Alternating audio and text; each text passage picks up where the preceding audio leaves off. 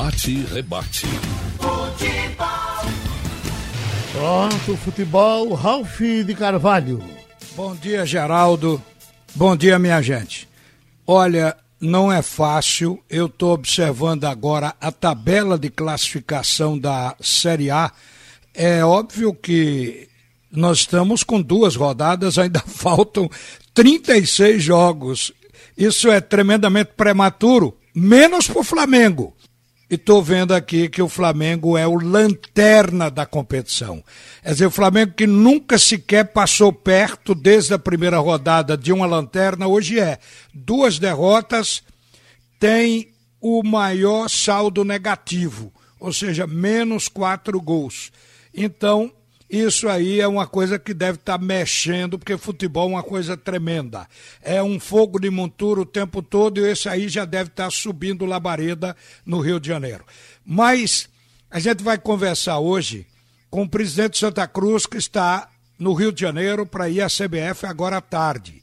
E o Constantino, vou lhe dar bom dia e vou completar uma informação aqui. Bom dia para você. Bom dia, Ralf. Bom dia, Geraldo. Bom dia, ouvinte da Jornal. Especial torcida coral. Olhe, aqui a gente tem o fato da queda do técnico Gilmar Dalpozo.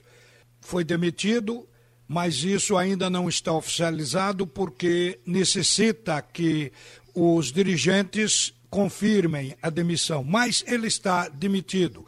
É que isso é uma praxe de primeiro conversar com o treinador, acertar o distrato para depois então, como, como, depois então comunicar publicamente. Essa notícia foi dada desde ontem pelos repórteres Antônio Gabriel e Felipe Farias, que deram em primeira mão aqui no Sistema Jornal do Comércio.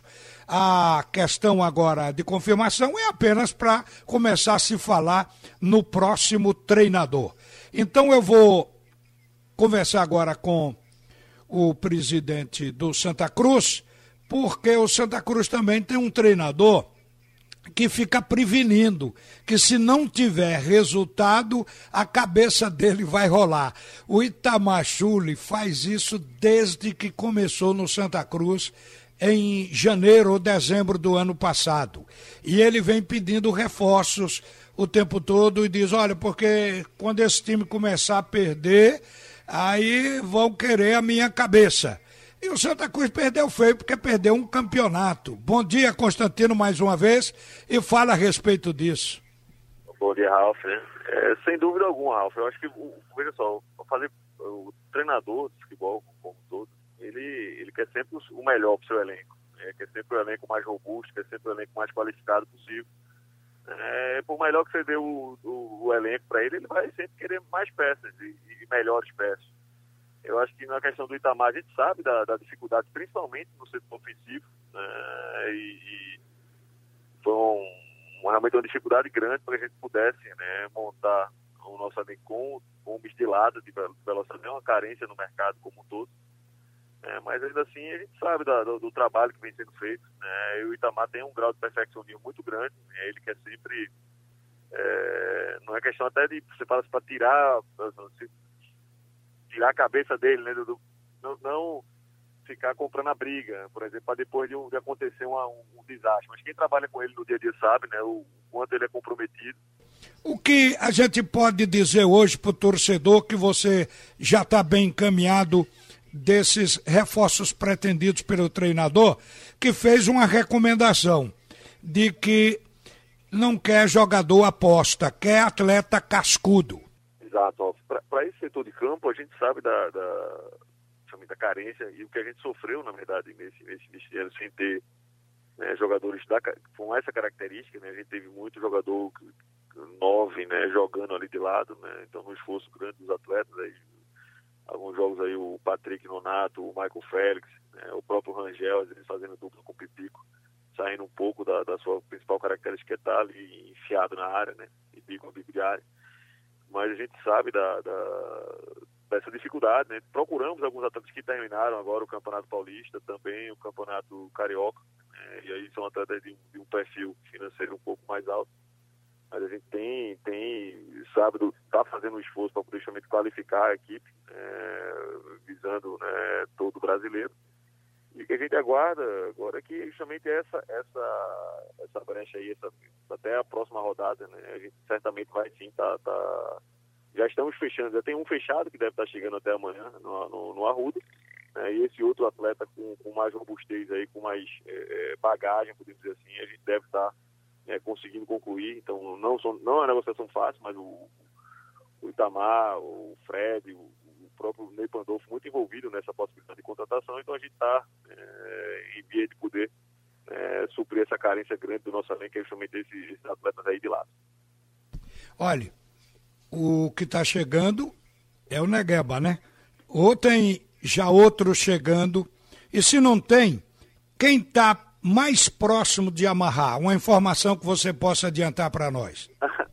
ah, você sabe que futebol é muito dinâmico. A gente, a gente corre, é, às vezes um nome você fala que é lembrado, aí vai o outro grupo para poder fazer proposta. Às, vezes faz só para te tirar de tempo, para complicar mais o negócio. Eu, eu sei quando vocês estão bem informados, né? A jornal sempre atenta, sempre dando em primeira mão, né? Só são do nosso atletas. Então eu vou pedir dessa vez só um tempinho para que a gente possa justamente concluir, andar bem com essa negociação, é, mas sem dúvida alguma que até o jogo da próxima terça-feira a gente deve estar né, com esse segundo nome também concluído, né, para já dar mais qualidade ao professor Itamar, que a gente tenha mais opções né, durante o jogo. Acho que agora a gente já vai também ter a volta do Chiquinho, temos aí a condição do Cleiton mais ambientado, né, Cleiton que veio do Paranaense, o próprio Jaderson, que não pôde fazer sua estreia ainda, porque quando chegou do Atlético estava com, com Covid, mas tem se destacado, tem treinado muito bem o Jaderson, né? Um atleta muito versátil. Então, eu acho que a gente vai sim ganhando corpo. Né? A gente teve um tempo aí para poder descansar depois dessa partida difícil lá em Belém. E acho que a gente, é claro, já, já vai com, com, outro aspecto, né, para esse jogo da próxima terça contra o 13. Né? E aí, quem sabe até lá a gente já conhecer outro nome né, para poder divulgar para vocês. Bom, pelo que a gente sabe, o técnico vai ter uma condição melhor para escalar o time com André, que está voltando, Paulinho e Didira, que ele não contou com nenhum deles no jogo, no jogo de estreia. Vitor Rangel também está recuperado. Chiquinho, como você falou, liberado do departamento médico. E Chiquinho pode cobrir aí a lateral. O Fabiano já é carta fora do baralho ou ainda vai ficar para alguns jogos? Não, o Fabiano pertence ao Vitória, né? O que a gente esperou, ele tinha né, no seu contrato essa condição. Então o Santa Cruz tá devolveu, devolveu ao Vitória, né? que aí, aí o trâmite aí já é entre operário de Ponta Grossa e o Vitória. O Vitória é o detentor dos direitos do atleta, né? inclusive compartilhava o pagamento do, do, do atleta junto com o Santa Cruz. É, mas foi feita essa solicitação, sobre devolveu o Vitória, agora é o trâmite burocrático entre Vitória e Operário para que ele possa é, defender as coisas do Operário. Bom, eu estou falando de Chiquinho, mas o técnico Itamar Chuli, como improvisação, tem usado o Célio, pela experiência do Célio, que é zagueiro, mas que atua, por ser canhoto, atua ali na lateral esquerda. Mas o Chiquinho, ele é uma opção porque até agora ele só atuou no ataque, do meio e no ataque. Mas ele é lateral esquerdo, pelo que a gente saiba. Você, quando contratou, quando trouxe o Chiquinho, especificamente qual a posição que você imaginava utilizar o jogador? A gente trouxe ele para jogar numa segunda linha, né, Ralf. Agora, é claro que para um jogo né, onde você precisa ser mais ofensivo, ele consegue sim, cobrir a lateral, né, agora sendo um lateral bem ofensivo, com uma espécie de ala. É, como o Itamar gosta de jogar com a linha de quatro, né, e talvez o Célio, por, até pelo seu porte físico, né, pela condição de, de bom jogo aéreo, né, na verdade também de boa, de muita velocidade, né, eu acho que ele nessa, nessa proposta de jogo do Itamar. Agora, é claro, durante o jogo você pode modificar isso, né? Até as nuances do jogo, né? As circunstâncias do jogo. Mas eu, quando a gente trouxe o Chiquinho, foi justamente pensando no que ele jogava, justamente aproveitar do melhor dele, que é a criatividade, né? O toque refinado. Né? Então foi de, de já colocá-lo numa segunda linha, né? Já mais próximo ali de, de, de dar aquela assistência, o último passe ali pro gol. Ô Constantino, a sua razão de estar hoje no Rio de Janeiro, qual é? Olha, Alf, a gente tem, na verdade, sabe, da, da, concluída a negociação da venda dos direitos internacionais, né, da, da, dos clubes da Série A. é, e tinha ficado acertado aí um percentual desses desse direitos né, para que fosse destinado né, a clube de Série B e outro percentual de 5% destinado aos clubes de Série C. Então a gente está vindo aqui para justamente ajustar isso, né? Como a gente representa os clubes da Série C como um todo, a gente fazer essa, esse pleito, né? justamente chegar num acordo com a CBF com, e também com os clubes de Série A e B, né? para que a gente possa andar com essa questão financeira referente a esses 5% de direitos internacionais da Série A. Minha gente, para que a gente possa entender o que acabou de falar o presidente Santa Cruz, é preciso explicar o seguinte: a Série C é, teve um cara que bolou uma ideia que se colar, se der certo, é sensacional. Como está sendo negociado direitos internacionais para transmissão de jogos da Série A, a Série C conseguiu convencer a Série A e a CBF a dar para ela, para a Série C, 5% desse dinheiro. Ou seja, isso já está acertado e sacramentado. Agora, vem a segunda parte da história. O, o, os dirigentes da Série C, o Constantino representa esse pessoal, está hoje no Rio para pegar um dinheiro adiantado da CBF desses 5% de uma coisa que ainda não foi vendida. O dinheiro não está ainda depositado na CBF. Mas a Série C parece que vai lograr êxito. Qual é a possibilidade, Constantino? Grande possibilidade. Eu acho que o ecossistema do futebol ele, ele precisa disso, porque invariavelmente quatro clubes que quatro clubes que estão hoje na Série C né, estarão né, no início do próximo ano disputando a Série B. Né, quatro clubes que estão na B também virão para a Série C. Então a gente tem que pensar no colchão de amortização. Né, quatro clubes que estão na B certamente estarão na Série A né, de 2021. Então, isso é uma questão de, de, até de respeito aos clubes, né?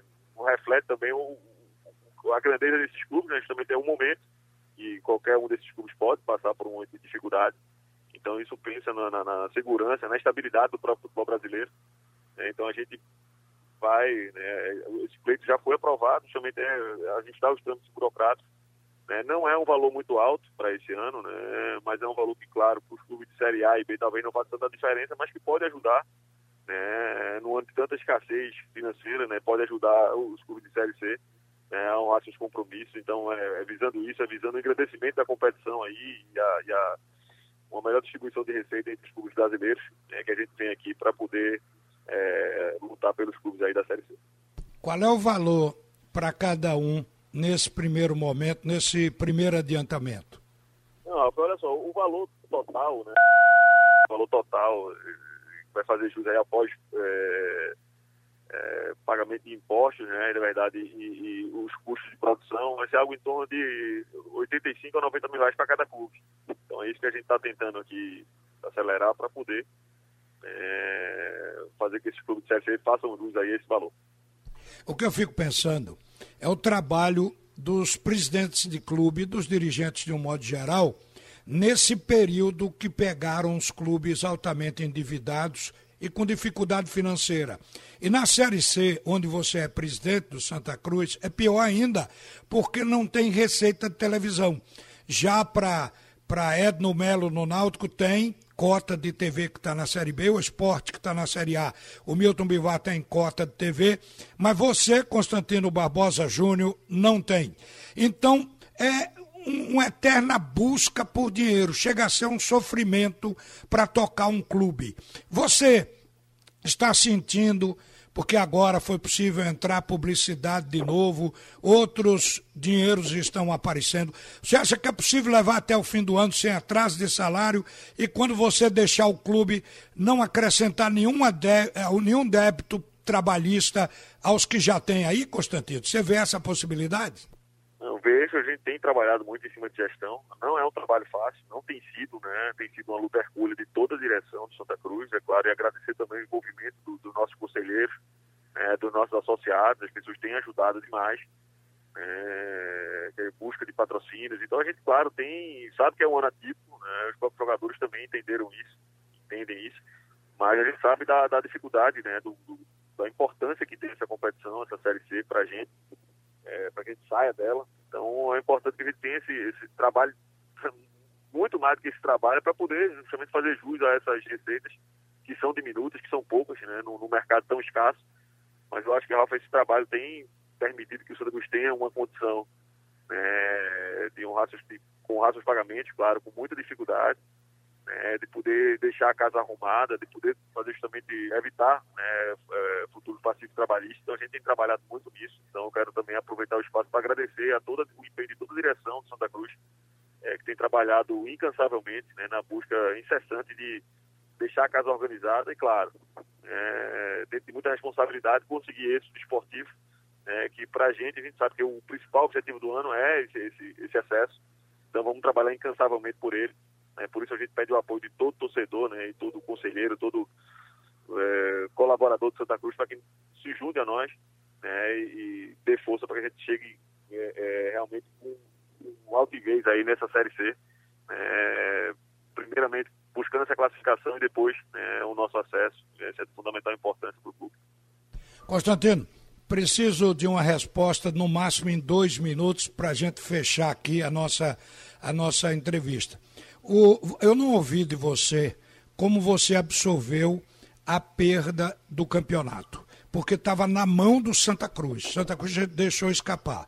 Você atribui a erros do time que não teve uma atuação boa na partida decisiva, afinal, erros do treinador, ou erro de arbitragem que subtraiu um gol legítimo ao Santa Cruz. Como é que você encarou isso?